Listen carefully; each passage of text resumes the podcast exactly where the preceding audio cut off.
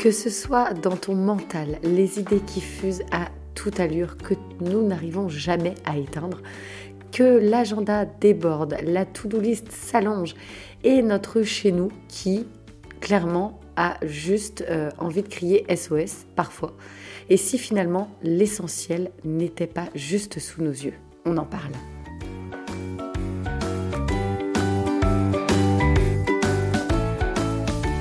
Bonjour, bienvenue sur le podcast Zéro déchet mais pas que. Je suis Carole, votre hôte.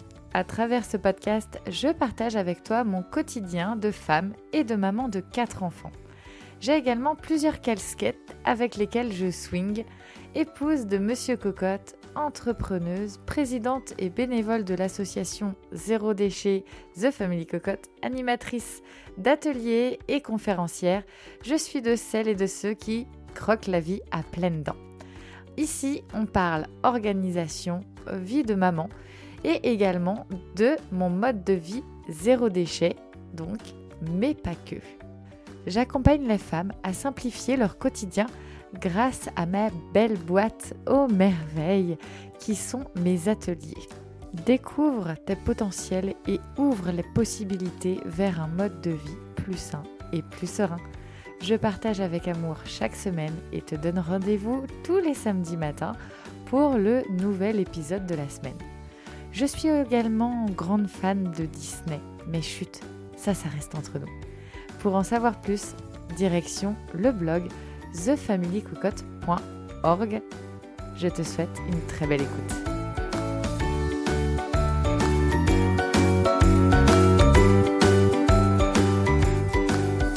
Tu faciliter ta vie quotidienne, mais d'une façon, d'une main de maître. J'ai exactement ce qu'il te faut, notamment pour répondre à une question que toute maman connaît. Qu'est-ce qu'on mange ce soir? Et j'ai une solution qui est juste merveilleuse. En l'espace de 10 jours, vous avez été plus de 150 personnes à avoir téléchargé le livret 52 semaines d'idées repas. Et oui, une idée repas par jour qui est en plus alignée sur des valeurs autour d'une alimentation saine et d'une alimentation également durable pour la planète et pour ta santé. Alors, fonce tout de suite, le lien est dans la description. Je te souhaite une belle découverte, à tout de suite.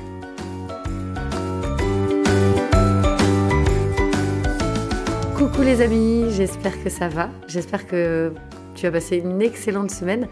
Bon, bah tu l'auras entendu, moi et ma voix, euh, bah on se dit bonjour, j'espère voilà, réussir à la poser le plus possible pour que ce soit agréable à l'écoute. Euh, j'avais deux choix. Soit faire quand même cet épisode et l'enregistrer avec ma voix bien cassée, soit mettre une rediff. Et ben, j'avais forcément quelque chose à partager avec toi que je ne t'ai pas encore dit. Et donc, c'était important pour moi de pouvoir faire également cet épisode, puisqu'en plus, il fait la liaison avec l'épisode de la semaine dernière sur le minimalisme. Alors aujourd'hui, je vais te parler d'une lecture qui a été très impactante aussi dans mon cheminement par rapport à la première lecture en fait que j'avais faite du livre de Bea Johnson euh, sur le zéro déchet. Et j'y suis allée vraiment à fond, à fond, à fond. Et euh, il me manquait cette dimension du minimalisme, ces connaissances. Et ça m'a énormément aidé, que ce soit aussi sur, euh, on va dire, des objets physiques, mais aussi sur la dimension euh, plutôt bah, non palpable. Ça veut dire tout ce qui est lié notamment souvent pour les femmes, la charge mentale. Euh, ça a été aussi un, cheminement sur ma façon de travailler, l'efficacité, la productivité. Enfin, il y a eu énormément de choses qui, euh, qui sont venues à moi suite à cette lecture et je trouvais ça très intéressant de partager avec vous le livre, euh, notamment les 5 meilleurs conseils de Fumio Sasiki. Donc c'est euh, un monsieur qui est japonais, tu l'auras entendu. Et donc c'est le livre L'essentiel et rien d'autre. Et clairement, en plus, pourquoi ça me parle Et je pense qu'en fait, c'est un peu une résonance aussi avec euh, le mot que j'ai choisi cette année. Et en fait, le mot que j'ai choisi pour euh, driver mon année 2022, c'est le mot essentiel. Euh, parce qu'après une année 2020-2021, pas super, super chouette avec nous, en tout cas, ça nous a beaucoup, beaucoup ballotté, beaucoup euh, je pense qu'on est énormément, énormément de personnes à remettre en question beaucoup, beaucoup de choses dans nos vies. Et, j'en fais partie également. Et donc, euh, revenir aux essentiels, ça permet aussi de se questionner sur ce qui est pour nous, en tout cas essentiel, parce qu'en fait, dans la vie quotidienne, euh, parfois on ne le sait même plus. Et c'est bien dommage parce que c'est clairement l'essentiel qui fait que le chemin euh, que l'on va dessiner dans notre vie euh, va correspondre à la personne que l'on est à ce moment-là en fait. Donc la première chose dans le livre, c'est que les objets nous parlent. En fait, bah, ça rejoint un peu le fait d'avoir toujours la tête dans le guidon, de jamais relever la tête pour observer.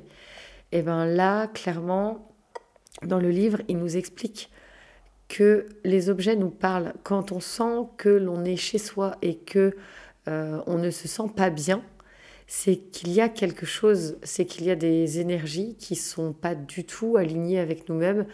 C'est souvent parce que c'est encombré. Il y a peut-être plusieurs points. Euh, moi, j'appelle ça des points chauds, mais en fait, c'est des points où euh, il y a un peu tout et n'importe quoi, et c'est des zones de bazar, des zones de fourre-tout. Euh, visuellement, est-ce que c'est agréable? Est-ce que ça vous est plutôt désagréable? Est-ce que carrément vous préférez sortir dehors plutôt que de rester à l'intérieur parce que vous n'arrivez pas à vous y sentir comme dans un cocon? Ça, c'est possible aussi. Donc, clairement, les objets, en fait, nous parlent.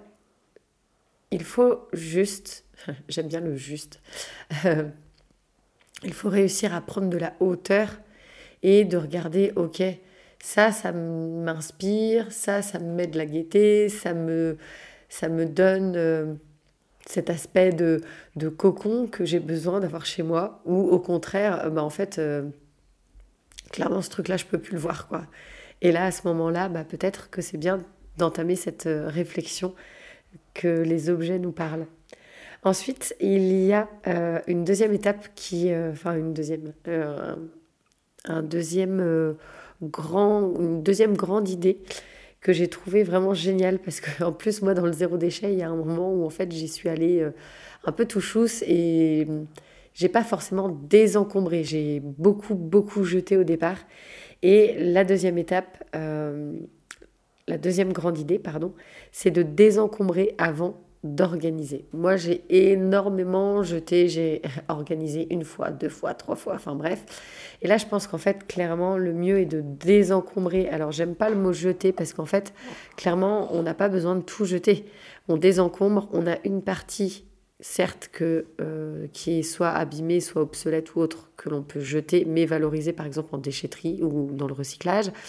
Euh, il y a une partie qui peut être vendue, une partie qui peut être donnée euh, à des proches, à des assos, et une autre partie euh, qui peut être euh, mise en carton peut-être. Et puis, ben, je sais pas, moi par exemple, les affaires de bébé, ben, moi je sais que j'ai gardé quelques petites affaires qui me tenaient vraiment à cœur en me disant que le jour où j'aurai des naissances autour de moi, par exemple de mes sœurs ou autres, coucou si vous m'écoutez mes sœurs, et eh ben euh, qu'elles puissent, que je puisse leur transmettre toutes ces belles choses, vraiment les, les très très belles choses. Et en fait, c'est pas parce qu'elles sont belles, c'est parce qu'elles sont belles à mes yeux. C'est des choses qui ont été euh, importantes à mes yeux. Et donc, euh, il y a, au-delà de l'objet, il y a vraiment la transmission de la valeur. Et c'est ça aussi qui fait la richesse de l'objet. Voilà. La troisième grande idée, c'est que le minimalisme n'est pas un but en soi. C'est que on n'est pas euh, tout le temps à devoir être dans la réflexion du minimalisme. Euh, moi, j'ai vraiment beaucoup, beaucoup euh, vidé. que ce, enfin, j'y ai été pièce par pièce. Ça m'a pris énormément de temps il y a plusieurs années. Et puis maintenant, je suis plutôt dans l'entretien. Mais je pourrais aller beaucoup plus à fond. Mais je lâche du mou. Et puis, le fait que ce soit pas quelque chose que je recherche absolument tout le temps. C'est ce qu'on peut dire un art de vivre, mais on n'est pas, pas dans la productivité, dans la production de euh, d'aller tout le temps vers le minimalisme. On peut aussi se lâcher euh, un petit peu la grappe et de voir ça vraiment plus comme quelque chose de global et de voir ça aussi comme euh, plutôt une, une philosophie. Ah waouh, j'ai réussi à le dire, en plus avec ma voix cassée. Waouh, j'ai une petite victoire pour moi du jour. Et donc, c'est plutôt une philosophie de vie et qui régit plusieurs, euh, plusieurs grands axes. Comme je le disais en introduction du podcast, ça peut être la façon dont on travaille, la façon dont on s'organise, que ce soit sur le plan pro, sur le plan perso, ça peut être sur la façon euh, dont on organise euh, des événements, quand il y a des événements familiaux, ça peut être la façon dont on, dont on planifie, enfin il y a énormément de choses euh, qui peuvent être en fait avec un œil minimaliste, mais sans être euh, tout le temps focus sur l'objet. Il y a un quatrième point que j'aime beaucoup, c'est le minimalisme n'est pas une compétition. C'est pas à qui fera le mieux, et c'est pas parce que euh, tu as un intérieur avec des murs blancs euh, sans aucun cadre ni miroir, avec euh, juste un canapé ou euh, une table avec quelques chaises au milieu d'une pièce sans rien autour, que c'est forcément cela le minimalisme. Le minimalisme, c'est celui qui te convient. et j'en ai fait d'ailleurs les frais, puisque comme je te disais, j'avais vraiment tout enlevé.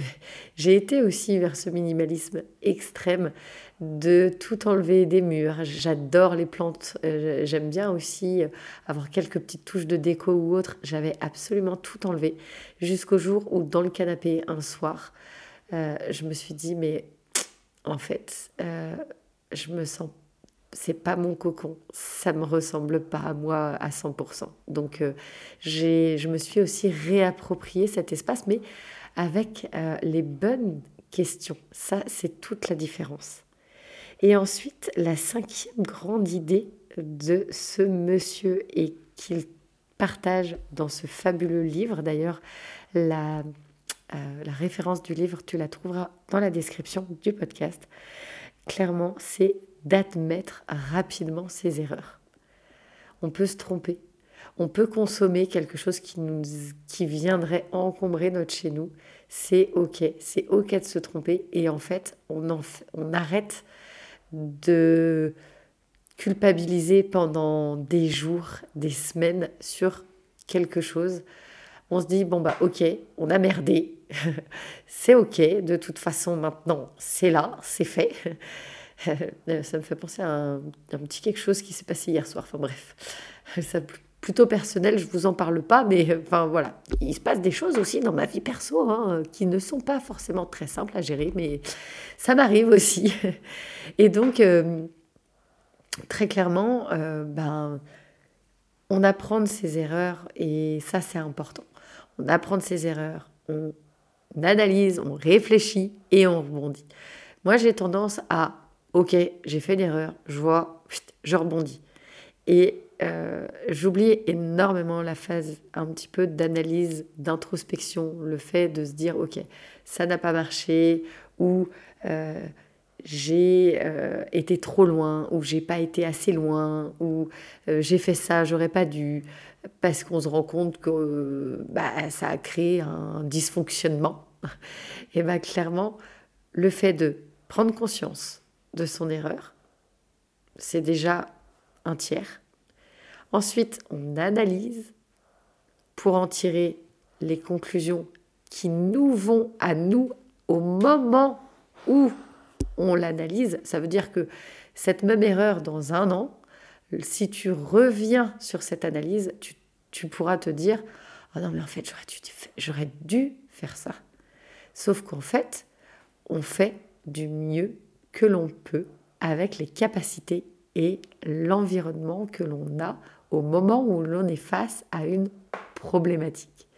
Et ça, clairement, il faut jamais, jamais l'oublier. Face à un problématique, à une problématique qui d'ailleurs, moi, euh, au quotidien, je préfère parler de défi et de challenge parce que je trouve que euh, ça nous amène un goût à trouver une solution quand on est face à un défi, un challenge, on a envie de le, on a envie de le surmonter, on a envie d'y aller, même si on tombe plusieurs fois, on continue toujours parce qu'il y a ce petit goût. Et en plus, si tu es quelqu'un de sportive, ou sportif, clairement, là, tu vas rentrer dans un jeu et tu vas te dire, eh, moi, clairement, je lâche rien, quoi. Et moi, c'est un peu comme ça que je vois la vie, un peu comme un sport aussi de haut niveau, parce qu'il y a des très hauts, il y a des bas aussi parfois très bas. Et, et en fait, on peut tout à fait, tout à fait aller euh, vers le chemin que l'on choisit. Euh, ça peut être compliqué des fois à entendre. Et il y a des, proches des fois qui me disent oh, je suis pas tout à fait d'accord avec toi. Je l'entends, je l'entends tout à fait, mais personnellement, je trouve qu'on a toujours le choix. On, prend les choix aussi par rapport à des obligations d'adultes, à, aux choses, comme je dis, aux possibilités que l'on a euh, dans notre vie à ce moment-là. Mais très clairement, en fait, tout dépend des choix que l'on fait. T'as peut-être, c'est pas forcément des choix toujours très radicaux à faire, mais euh, ne serait-ce que par exemple le matin, ben as le choix de t'habiller tout en noir ou de t'habiller avec des couleurs lumineuses. Tu as le choix euh, de prendre soin de toi, même cinq minutes, plutôt que de dire que tu n'as jamais le temps tu as le choix euh, d'aller faire un quart d'heure d'étirement le matin et d'arrêter de dire que tu n'as pas le temps de faire du sport. Parce qu'en fait, juste s'étirer un quart d'heure tous les jours, eh ben c'est déjà une pratique physique. Et c'est aussi prendre soin de soi. Donc, tout dépend de notre perception. C'est vrai que, notamment en plus avec quatre enfants, souvent j'entends oh, Comment tu fais pour avoir du temps que pour toi? Alors c'est vrai que j'ai un super binôme, Monsieur Cocotte, mais au-delà de ça, euh, j'ai appris à ne plus voir tout le temps ce que je n'arrivais pas à pouvoir atteindre. C'est-à-dire que euh, j'aimerais bien pouvoir, clairement, moi aussi, euh, j'aimerais bien pouvoir chaque semaine me dire, ok, je vais courir une heure toute seule, les écouteurs dans les oreilles avec la musique à fond. Euh, j'aimerais bien faire une heure et demie, deux heures de yoga par semaine. J'aimerais bien aller me faire un massage, enfin me faire masser toutes les semaines. Il y a plein de choses comme ça que j'aimerais bien. Mais ça rentre pas soit pour des questions de planning, soit parce que bah, j'ai les enfants avec moi. Ça peut être pour des questions budgétaires. Ça peut être pour. Enfin, il y a mille raisons parfois dans nos quotidiens pour ne pas faire les choses. Par contre, tu as le choix de ne pas du tout les faire ou d'essayer de voir déjà la petite action qui t'emmène à ça. Moi, par exemple, le matin, je fais, ça m'arrive très rarement de faire plus d'une demi-heure de yoga. Et une demi-heure, déjà, c'est waouh. Et parfois, il m'arrive de faire cinq minutes. Même Parfois même, il m'arrive à peine j'ai posé le pied sur le tapis de yoga que j'ai Eden ou un de mes enfants qui m'appelle Maman Excusez-moi pour ma voix. Et donc, du coup, je, les invite à descendre avec moi, à se poser avec moi. Et bah, même s'ils me parlent, etc., je leur réponds. Pour les plus grands, j'essaye de leur expliquer écoute, là, c'est mon moment à moi, j'ai besoin de ça le matin, tu sais. Et donc, euh, même quand j'ai Eden, et eh ben, si je fais juste quelques étirements, un exercice de respiration, et c'est tout à fait OK. Et c'est mon yoga, ça équivaut à mes trois heures de yoga que j'aimerais. Voilà, j'espère que ça te donnera euh, l'inspiration pour euh, vraiment trouver toutes les petites minutes et toutes les petites actions dans lesquelles, en fait, sans le savoir, tu fais déjà les choses. Bon, bah merci beaucoup pour cette écoute. J'espère que l'épisode de la semaine prochaine, ma voix sera plus agréable, plus posée aussi. Je t'embrasse très fort, je te dis à la semaine prochaine. Ravi d'échanger avec toi, que ce soit en commentaire sur Instagram ou également, euh, j'adore, j'adore recevoir vos retours des podcasts, des épisodes que je vous partage chaque semaine, pardon. Donc euh, vous pouvez laisser un, commentaire directement euh, sur Apple Podcast ou Spotify. Et puis vous avez également les belles étoiles. Ça, c'est pour mettre mon travail en avant et partager au plus grand nombre. Je vous souhaite une très très belle journée, un bon week-end pour celles et ceux euh, qui ont la chance d'avoir quelques jours de repos maintenant, euh, que cet épisode soit publié. Et puis si tu m'écoutes peut-être le matin, le soir, à l'autre bout de la planète, parce que je sais que euh, certaines d'entre vous m'écoutent outre-Atlantique, voire même de l'autre côté du blog, du bout comme quoi je vous ai rencontré sur, le blog et les réseaux sociaux, mais euh, vous m'écoutez de l'autre côté du globe. Et ça, ça me fait très très chaud au cœur. C'est une méga reconnaissance de me dire que ma mission eh ben, traverse les frontières. Ciao ciao, bisous.